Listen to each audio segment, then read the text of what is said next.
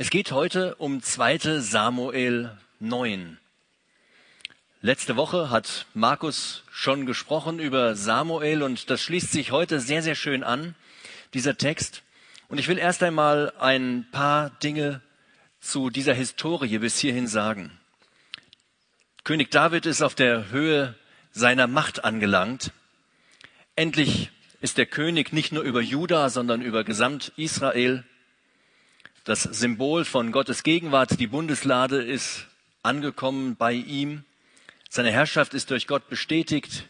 Die Feinde sind besiegt und sie zahlen sogar Tribut. Das heißt, die Staatsfinanzen sind geklärt. Man hat Beamte dort und der ganze Staat funktioniert hervorragend. Der vorhergehende König Saul, er ist abgelöst und David ist dabei, die Beständigkeit seiner eigenen Dynastie auf eigene Beine zu stellen, zu festigen und das Ganze unter dem Segen Gottes. Aber noch immer gibt's Anhänger Sauls im Volk. Und nun wäre es schlecht, wenn diese David irgendwo in die Suppe spucken würden.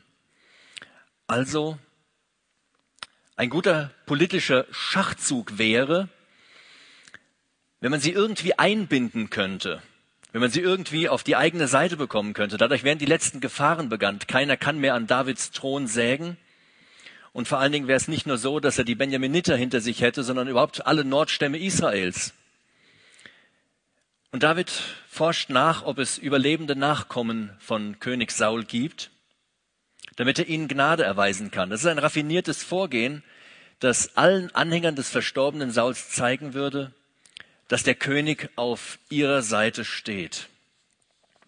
Wenn wir aber in den Text reinschauen, 2 Samuel 9, also wer eine Bibel dabei hat, darf sie gerne aufschlagen, und wir lesen dort den ersten Vers, da heißt es, und David sagte, gibt es vielleicht noch jemand, der vom Hause Sauls übrig geblieben ist, damit ich Gnade an ihn erweise, um Jonathans willen?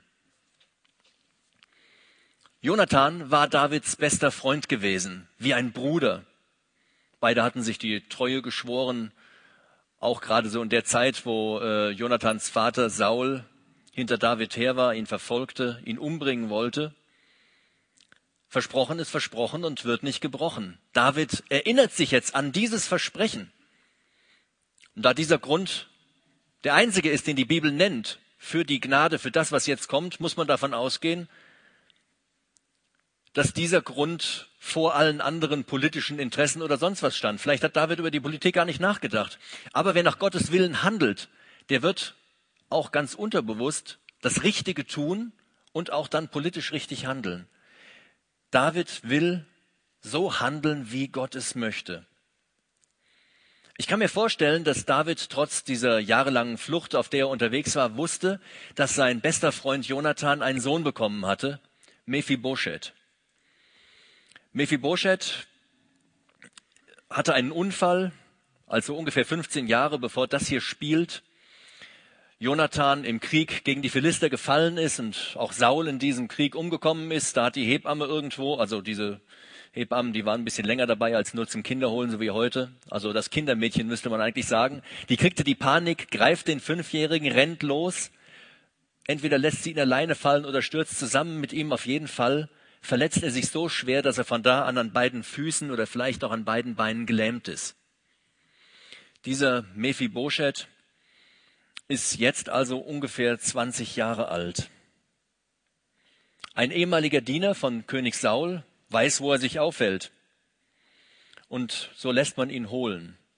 Und ich war jetzt ganz schlau und habe gedacht, ja, so 996 vor Christus, wie kommt der Kerl jetzt dahin? Der kann ja nicht mit dem Rollstuhl fahren. Kann er? Oder kann er nicht? Wann wurde der Rollstuhl erfunden? Irgendeine Idee? ungefähr 300 Jahre vorher in China. Also Rollstühle gab es vielleicht schon. Wir haben ja heute große Handelsbeziehungen zu China. Also hier diese Apple-Produkte. Ich versuche hier mit so einem die Präsentation zu steuern heute. Äh, kommt alles aus China und vielleicht hat man in Israel ja auch chinesische Rollstühle importiert. Möglich. Aber nichtsdestotrotz muss man ja dann äh, noch bemerken, dass die Straßen nicht so befestigt waren, die Bürgersteigkanten möglicherweise hoch, der Palast Davids garantiert nicht barrierefrei. Mephibosheth hatte also Schwierigkeiten, dort zum König zu kommen, aus eigener Kraft kaum möglich.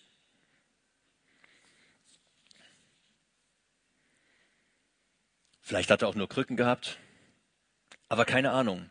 Eines sagt die Bibel, als er später in äh, ja, in eine Schlacht mitziehen möchte, da kann er nicht so, wie er will. Ohne fremde Hilfe ist er aufgeschmissen und er kann nicht dahin kommen, wo er hinkommen möchte. Dieser Mephibosheth wird jetzt beschenkt. Als er bei David ankommt, da wirft er sich erst einmal vor David auf die Knie. Also er ist nicht gefallen, sondern er hat sich niedergeschmissen. Einmal ist das natürlich Ehrfurcht, wenn man vor den König kommt. Ich meine, wenn ich heute vor der Angela Merkel stehen würde, würde ich jetzt wahrscheinlich nicht auf die Knie gehen, es sei denn, ich stolper über meine Füße, weil ich ein bisschen aufgeregt bin. Also er liegt dort vor David. Das Zweite, was ihn zum Liegen bringt, das ist die Angst, die er hat. Er hat Angst, dass er umgebracht wird. Er ist der letzte Nachkomme von dem alten König Saul.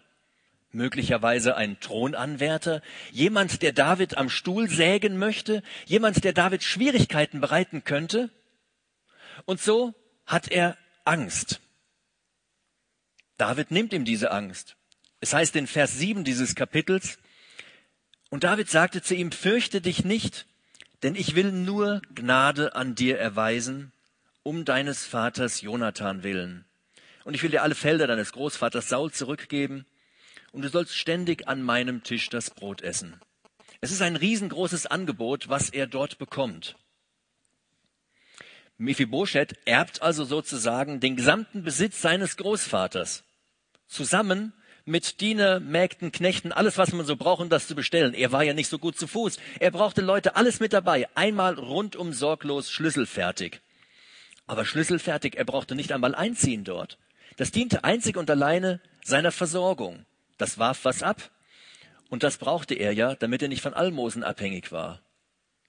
Er selber mit Sicherheit auch seine Frau und sein kleiner Sohn, durften beim König einziehen, wie Königssöhne, und dort an der Tafel essen.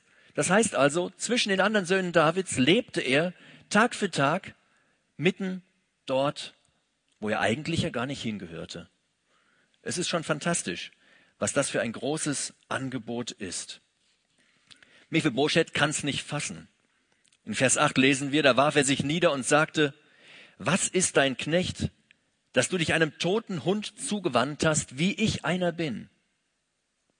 Wer war er schon? Ein hilfloser Krüppel? Ein unbedeutender Mensch? Vielleicht galt er als Feind des Königs? Er selbst bezeichnet sich als Hund, als Totenhund, also als unrein, wertlos, ohne Leben, zusammengefasst nicht lebenswert. Mephibosheth ist ein treffendes Bild für jeden Sünder. Durch fremde Schuld gefallen und in die Stellung von Sündern versetzt, aus eigener Kraft nicht fähig, vor unseren himmlischen König zu treten, unwürdig, unrein, unpassend für Gott, wertlos, er selber und alles tun. Seid mal ehrlich, geht's euch nicht auch manchmal so wie mir? Habt ihr auch schon mal solche Phasen, wo euch bewusst wird, dass ihr voller Fehler steckt? Man kann sich anstrengen, so viel wie man will, und irgendwie hat man das Gefühl, es klappt trotzdem alles nicht. Es wird einem klar, dass man auch gar nichts leisten könnte, was irgendeinen solchen Gott beeindrucken kann. Vielleicht denkt ihr da nicht einmal drüber nach. Man strengt sich an und bleibt dauernd unzufrieden. Jeden Morgen steht man vor dem Spiegel und biegt und macht und versucht und guckt rein und geht trotzdem weg und ist unzufrieden. Lebensziele erscheinen unerreichbar. Momentan stellt unsere Firma Auszubildende ein und ich musste auch diese Woche jungen Menschen absagen, wo ich weiß, dass sie diesen Beruf, den sie lernen wollten, jetzt nicht mehr lernen können, weil die Stelle bei mir die letzte war. Da sind plötzlich keine Chancen mehr da. Dir wird bewusst, dass du nicht alles selber in der Hand hast, dass du so vieles nicht ändern kannst in deinem Leben. Petrus muss es genauso gegangen sein. Er ist im Boot und erkennt, dass Jesus Christus bei ihm ist und er schmeißt sich auf die Knie und sagt, geh von mir, ich bin ein sündiger Mensch. Er hat gemerkt, dass Sünder und Gott nicht zusammenpassen. Das funktioniert nicht, das gehört einfach nicht zusammen. Aber hier in diesem Kapitel, 2 Samuel 9, geht es um Gnade. Etwas, was wir toten Hunde nicht verdient haben. Als Jesus geboren wurde, und ich denke, ihr kennt das alle, Weihnachten ist ja nicht mehr ganz so lange, der eine oder andere hat schon seinen Wunschzettel vielleicht vorbereitet. Also, als er geboren wurde, da sagen die Engel, fürchtet euch nicht, denn euch ist heute ein Retter geboren. Welche Hoffnung hätten wir ohne diesen Rettergott? Hast du dir da schon mal Gedanken darüber gemacht? Zu dir und mir kam dieser Jesus, der Sohn Gottes, um zu suchen und zu erretten, was verloren ist, um tote Hunde aufzusammeln. Mitten in unser Sündenbekenntnis ruft uns die Bibel zu, dass Jesus Christus in die Welt gekommen ist, um Sünder zu erretten. Mir ist das unwahrscheinlich wichtig, weil ich weiß, dass ich einer bin. Und dann verändert sich unser Leben. Diese Freudenstrahlen, die Mephe Boschet in seinem Gesicht hatte, die machen sich auch in unserem Leben breit. Angst wird durch Freude abgelöst, Gottes Ferne durch seine Gegenwart. In unsere Hilflosigkeit tritt der Herr ein und er macht uns zu Söhnen Gottes. So wie dieser Mephibosheth auch ein Königssohn geworden ist und in der Gegenwart des Königs sein und dort leben dürfte. Und er verspricht, dass er sich immer um unsere Belange kümmern wird. Er gibt uns ein himmlisches Erde. Und eigentlich müssen wir uns genauso beschämt niederwerfen wie Meshibof. Äh, ich habe schon gemerkt, als ich die Predigt geschrieben habe, dass das ziemlich schwierig ist. Ich sage jetzt nur noch Mephi, reicht ja eigentlich. Man spricht ja auch sonst bei nicht allen Leuten die zwei Namen zusammen aus. Also Mephi, äh, mir, mir gefällt das viel besser. Wir hätten uns so hinschmeißen müssen wie er und sagen, was ist dein Knecht, dass du dich einem toten Hund zugewandt hast, wie ich einer bin? Trotz meiner Fehler darf ich zu ihm gehören. Wer bin ich, dass ich diese Gnade verdient habe? Bin ich besser als andere? Besser als ihr? Nein, überhaupt nicht. Überhaupt nicht. Ich habe Gottes Gnade nicht verdient. Aber es geht hier ja gar nicht um mich, sondern es geht um ihn. Barmherzig und gnädig ist der Herr, langsam zum Zorn und groß an Güte. Die Bibel berichtet von einem Geschäftsmann,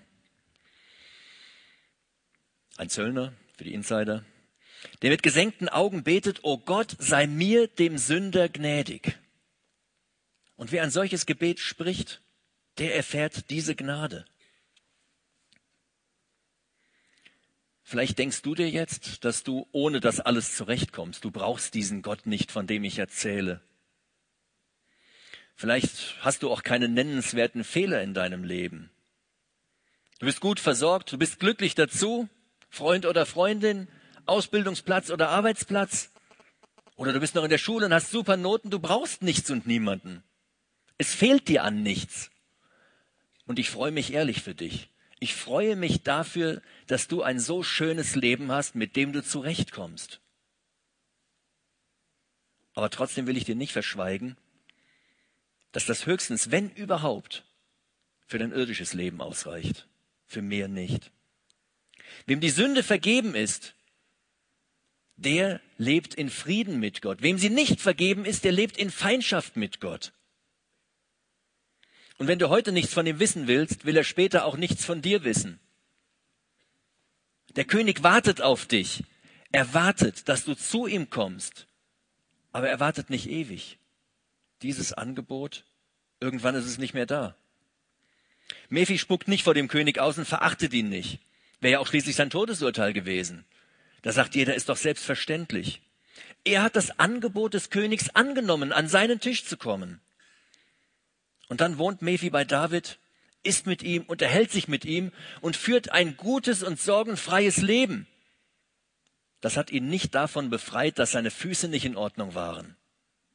Das hat ihm nicht die Lähmung genommen, aber es hat seinem Leben Inhalt und Qualität gegeben, in Frieden mit dem König zu leben und nicht in Furcht, jeden Tag in Furcht, dass es irgendwann ein Ende nehmen wird, dass er sterben muss. Wieso tut David so etwas? Wieso verhält sich David so, wie er sich verhält? Aus politischen Gründen? Keine Ahnung, ob das eine Rolle spielt. Wegen des Versprechens an Jonathan? Ja, auf jeden Fall. Aber hätte da nicht deutlich weniger gereicht? Warum denn gleich so jemanden adoptieren? Der hätte auch eine Spende geben können, hätte auch ausgereicht. Mal einen schönen Brief schreiben. Ah, ist ja König. Es hätte ja gereicht, wenn der einen hingeschickt hätte und hätte gesagt, hier, bestell dir mal einen schönen Gruß von mir. Warum macht David das, was er dort tut? Was will er damit beweisen? Oder warum handelt er einfach so? Stellt euch doch mal die Söhne von David vor. Die kommen dann abends nach Hause, so Königssöhne, kann man sich vorstellen, die sind ja auch so ein bisschen, also vielleicht verzogen oder sowas, immer nur alles vom Feinsten und äh, guck mal, was ich hab. Die kommen also nach Hause und dann sagt einer, wer hat aus meinem Tellerchen, von meinem Tellerchen gegessen, wer hat aus meinem Becherchen getrunken? Ich weiß nicht, ob die das Märchen schon kannten, vielleicht ist das auch deswegen entstanden. Da war nämlich einer, da war einer einfach dazwischen. Die haben ihrem Vater die Hölle heiß gemacht. Sollen wir jetzt das Erbe mit dem teilen, wenn es soweit ist? Was soll das? Was macht der hier? Was macht der Krüppel bei uns? Mit dem können wir nicht Fußball spielen, den müssen wir durch die Gegend schleppen, das ist alles nur lästig. David war das total egal, was andere gesagt haben. Es interessiert David nicht. Es interessiert ihn überhaupt nicht. In seiner Jugend war er selber klein und unbedeutend. Er war Hirte. Von den Brüdern so der kleinste. Und Ihn hat Gott dort herausgehoben und Gott hat ihn gesegnet. Viele von euch kennen das.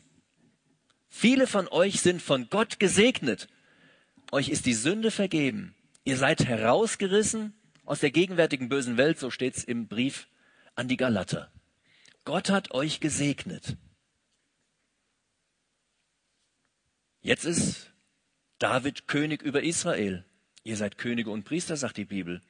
Und diese Dankbarkeit wird in David zu einem Motor, der ihn antreibt, Mephi zu helfen. Es verändert David und deswegen verändert David. Dankbarkeit ist ein kostbares Gut, ein wirklich kostbares Gut. Letzte Woche hat Markus von dieser Dankbarkeit gesprochen. Da waren diese kleinen Kärtchen ausgelegt. Hat einer von euch diese Kärtchen ausgefüllt? Ja, wenige, wenige. Hast du nicht auch eins ausgefüllt, hast du gesagt? Traust dich nicht. Also, hier gibt es doch wahrscheinlich ein paar mehr, die die Hand nicht heben. Ich will mal von meinen fünf Dingen erzählen. Ich habe die gleich, als Markus fertig war mit der Predigt, habe ich mir mein Notizbuch gepackt und habe mir überlegt, was sind denn so fünf ganz grundlegende Sachen in meinem Leben, weshalb ich dankbar bin. Und da fällt mir immer wieder ein, ich bin sehr dankbar, dass ich nicht in so einer großen Plattenbausiedlung an der A4 wohne, da in Jena.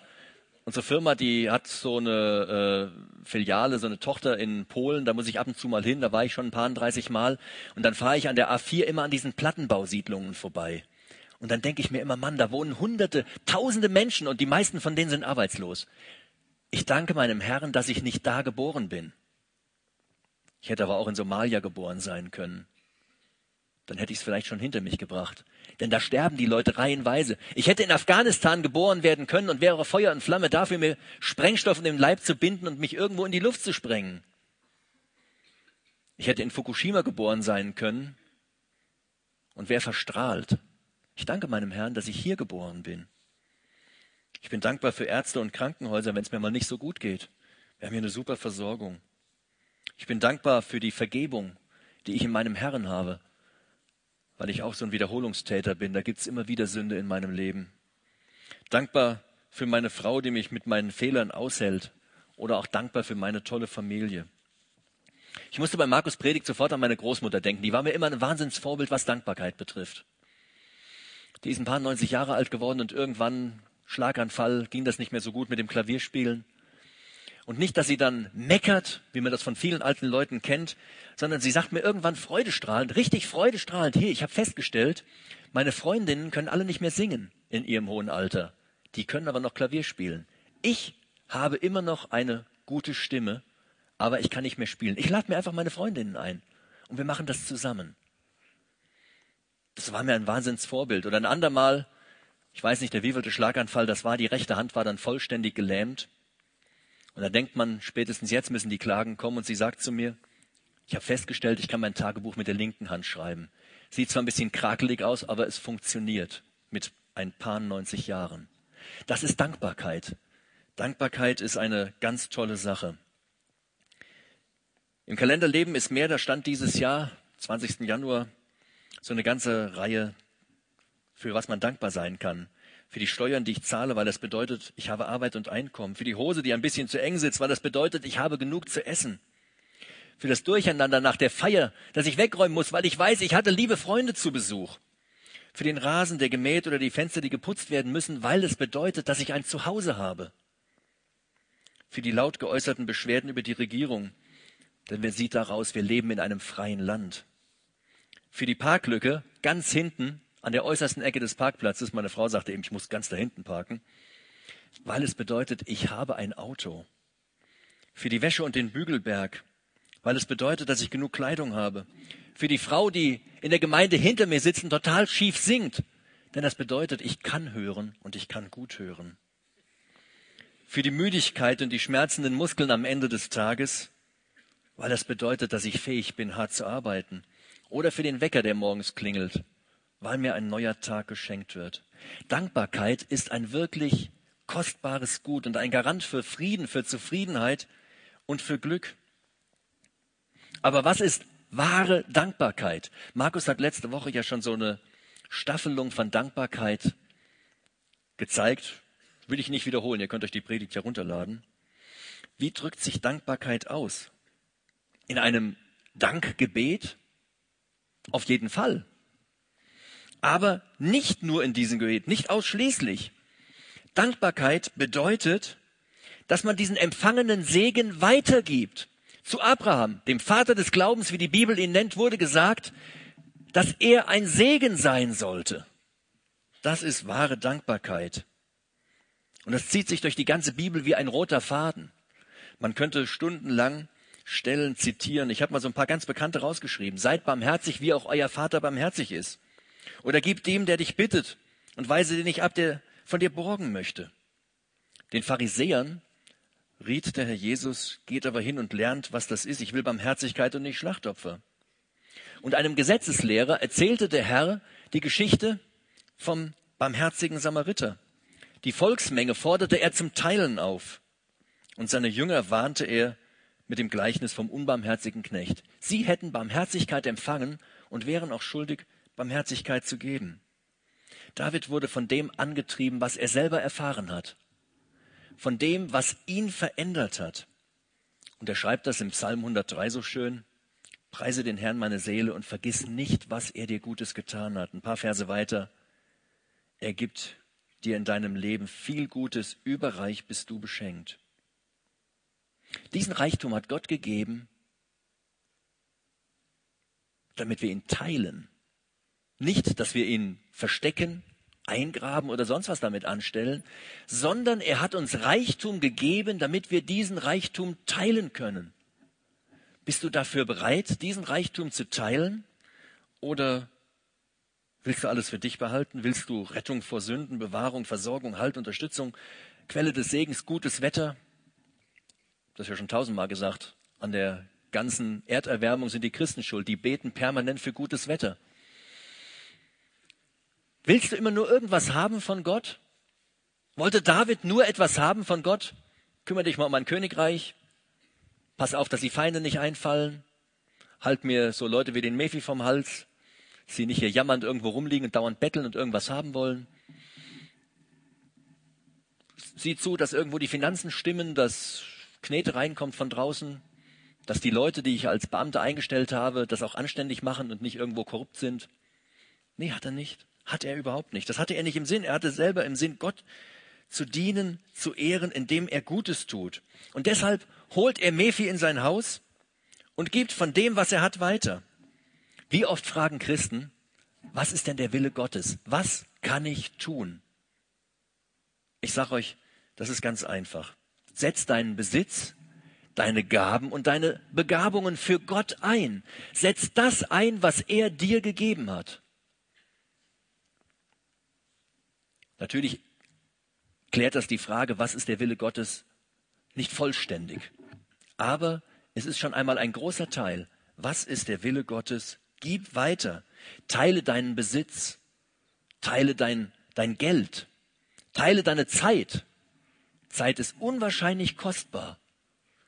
Teile dein, deinen Glauben.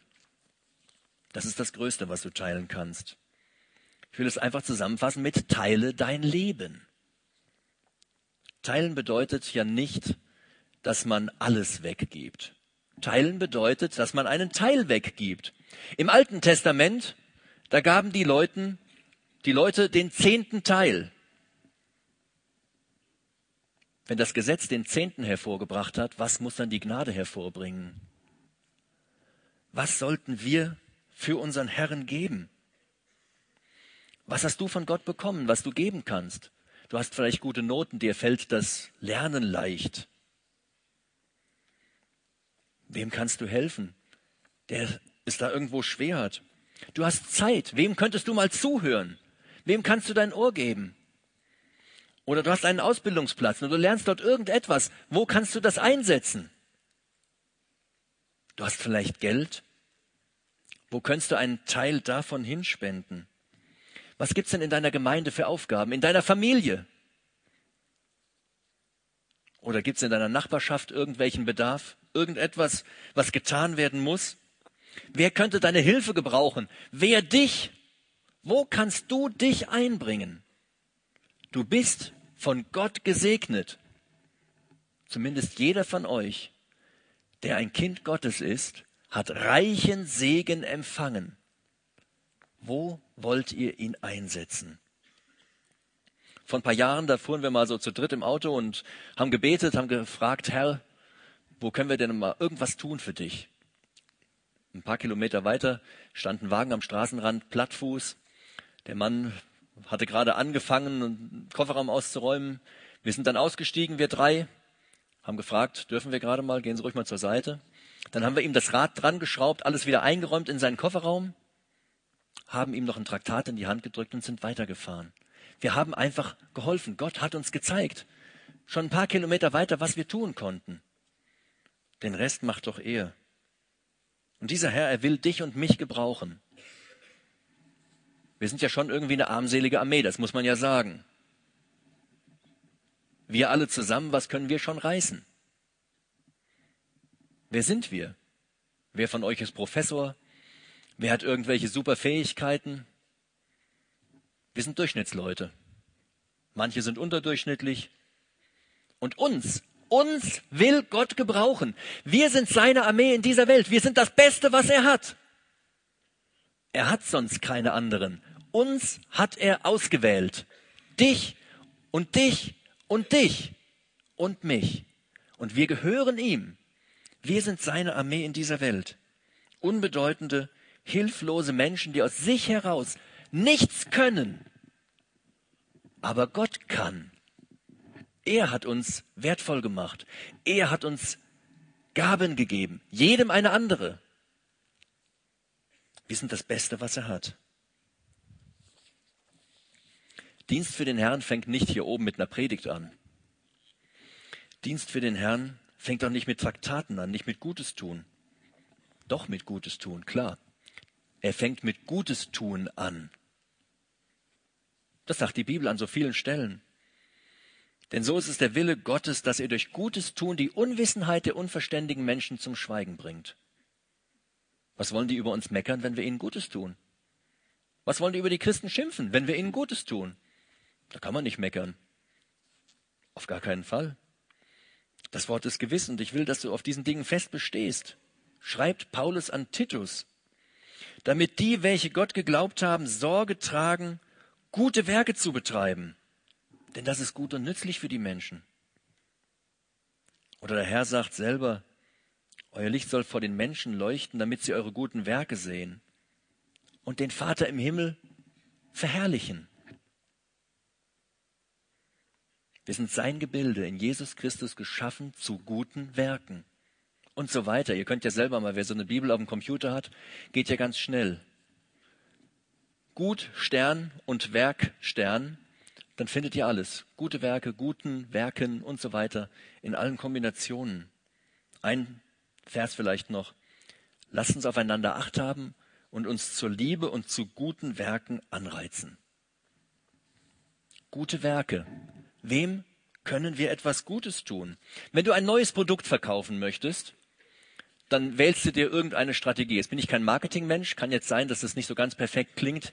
Vielleicht haben wir hier jemanden unter uns, der sich im Marketing auskennt. Also ich habe mir mal so gedacht, du stellst irgendwelche Pläne auf, du druckst Prospekte, drehst einen Werbespot, machst den Leuten das Produkt schmackhaft, du wächst irgendwelche Bedarfe, bewirbst Vorteile, zeigst überall das Produkt, lässt es jeden mal ausprobieren und so verkaufst du den Kram. Gott hat ein ganz anderes Werbekonzept. Ein total anderes Werbekonzept. Er geht nicht so vor wie alle Werbeagenturen auf dieser Erde. Sein Werbekonzept ist die Freundschaftswerbung und sie funktioniert mit guten Werken. Und du solltest dich jeden Tag fragen, jeden Tag, wem kann ich heute etwas Gutes tun? Ein Lächeln beim Bäcker vielleicht, jemandem die Tür aufhalten, ein besonderer Dank, damit fangen solche Sachen an.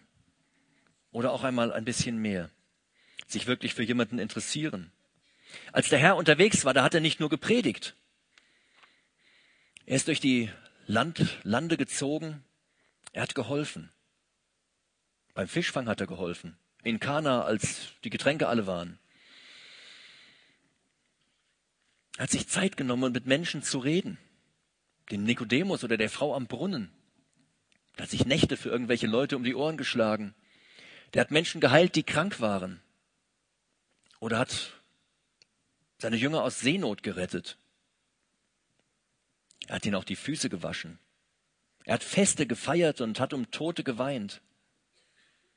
Und er hat sich um schwache und elende Menschen gekümmert, hat ein kleines Kind in die Mitte gestellt und hat gesagt, wer so ein kleines Kind aufnimmt, so jemand Schwachen, jemand, der nicht von sich aus was tun kann, der nimmt mich auf. Das heißt also, wer sich um solche Leute kümmert, das ist genau meine Person. Das ist mein Mann, meine Frau. Die gehören dazu. Wo kannst du seinem Beispiel folgen?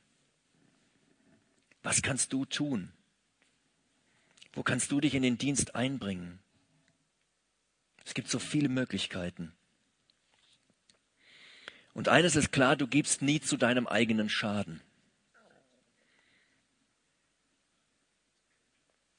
Weil ihm reich vergolten wird, dem, der gibt. Petrus, der war ja so ein bisschen der Wortführer bei den Jüngern, war immer schnell dabei, der hat sich auch mal Sorgen gemacht. Sorgen genau um diese Frage. Und dann sagt er zum Herrn, sieh, wir haben alles verlassen und sind dir nachgefolgt. Alles verlassen. Und Jesus antwortet dann, da ist keiner, der Häuser oder Brüder oder Schwestern oder Mutter oder Vater, also die ganze Familie samt den Kindern verlassen hat oder sein Haus mit Acker und allem, was dazugehört, um seinetwillen und um des Evangeliums willen, den ich hundertfach empfangen wird. In dieser Zeit Häuser, Brüder, Schwestern, Mütter, Kinder und Äcker und unter Verfolgung und in den kommenden Zeitaltern ewiges Leben. Verfolgung ja, also, das wird nicht einfach werden. Aber er bekommt einen reichen Segen. Wer sich auf Gottes Seite stellt, der ist nicht automatisch geheilt. Der hat auch Schwierigkeiten, auch dadurch vielleicht Schwierigkeiten. Aber es wird ihm vergolten werden. Einer von meinen Arbeitskollegen, der war in China und äh, ich glaube Shanghai oder ich weiß gar nicht so ganz genau, also irgendwo da drüben auf jeden Fall in diesem riesigen Land, ganz rechts. Und er fährt dort äh, durch eine Bucht und auf der anderen Seite, da will er eine Gemeinde besuchen und er ist dort mit den Geschwistern zusammen und unterwegs begegnet ihm jemand und das letzte Geld, was er hat, gibt er dort weg. Und er sagt sich, Gott bringt mich auf jeden Fall zurück. Und dann kommt er irgendwann zurück und dann steht er am Hafen und äh, er weiß, er muss in einer gewissen Zeit auf der anderen Seite sein, sonst hat er ein Riesenproblem. Aber er hat kein Geld, die Überfahrt zu bezahlen. Und dann kommt jemand an und sagt ihm, Sie sehen so ratlos aus. Haben Sie kein Geld für die Überfahrt? Und er schenkt es ihm. Es gibt viele solche Geschichten. Robert Cleaver Chapman, ich lese ja nicht so, nicht, also gerne lese ich schon, aber ich lese nicht so viel, aber diese Biografie, die habe ich äh, vor einiger Zeit gelesen. Eine sehr schöne Biografie von einem feinen Mann. Und er wird dort so dargestellt, dass er häufig alles, was er hatte, weggegeben hat. Seine Geschwister im Glauben hatten immer wieder Sorge, dass er irgendwo mal auf der Strecke bleibt, dass er irgendwo liegen bleibt, nicht mehr nach Hause kommt oder wie auch immer. Und sie haben sich immer darum bemüht, dass er äh, in letzter Minute noch ein bisschen Geld bekommt, damit er sich tatsächlich die Fahrkarten leisten kann, weil er es meistens verschenkt hat, alles, was er hatte. Aber er ist nie liegen geblieben. Er ist immer nach Hause gekommen. Es kam immer irgendjemand, der ihm was gegeben hat, dass er seine Reisen fortsetzen konnte. Das hat Gott auch in seinem Wort zugesagt. Trachtet zuerst nach dem Reich Gottes und alles andere wird euch dazugegeben werden. Diese Menschen haben nicht geteilt, sie haben alles gegeben und das hat funktioniert. Warum soll es dann nicht funktionieren, wenn wir teilen, wenn wir einen Teil von dem, was wir haben, weggeben? Es funktioniert. Ich weiß das an meinem eigenen Leben. Immer dann, wenn wir viel gegeben haben, hat der Herr noch mehr gegeben. Es funktioniert. Man kann sich nicht verausgaben für ihn, sondern man bekommt immer wieder reich von ihm zurück. Auch Kinder Gottes sind abends vielleicht ausgebrannt und platt, aber sie bekommen neue Kraft. Du solltest dir eher Gedanken darüber machen, was in deinem Leben passiert, wenn du nichts tust. Wenn du alles für dich behältst, was Gott dir an Segen gegeben hat. Ich glaube, das ist weitaus schlimmer. Dankbarkeit ist, wenn ich weitergebe, wenn ich das, was ich bekommen habe, weitergebe.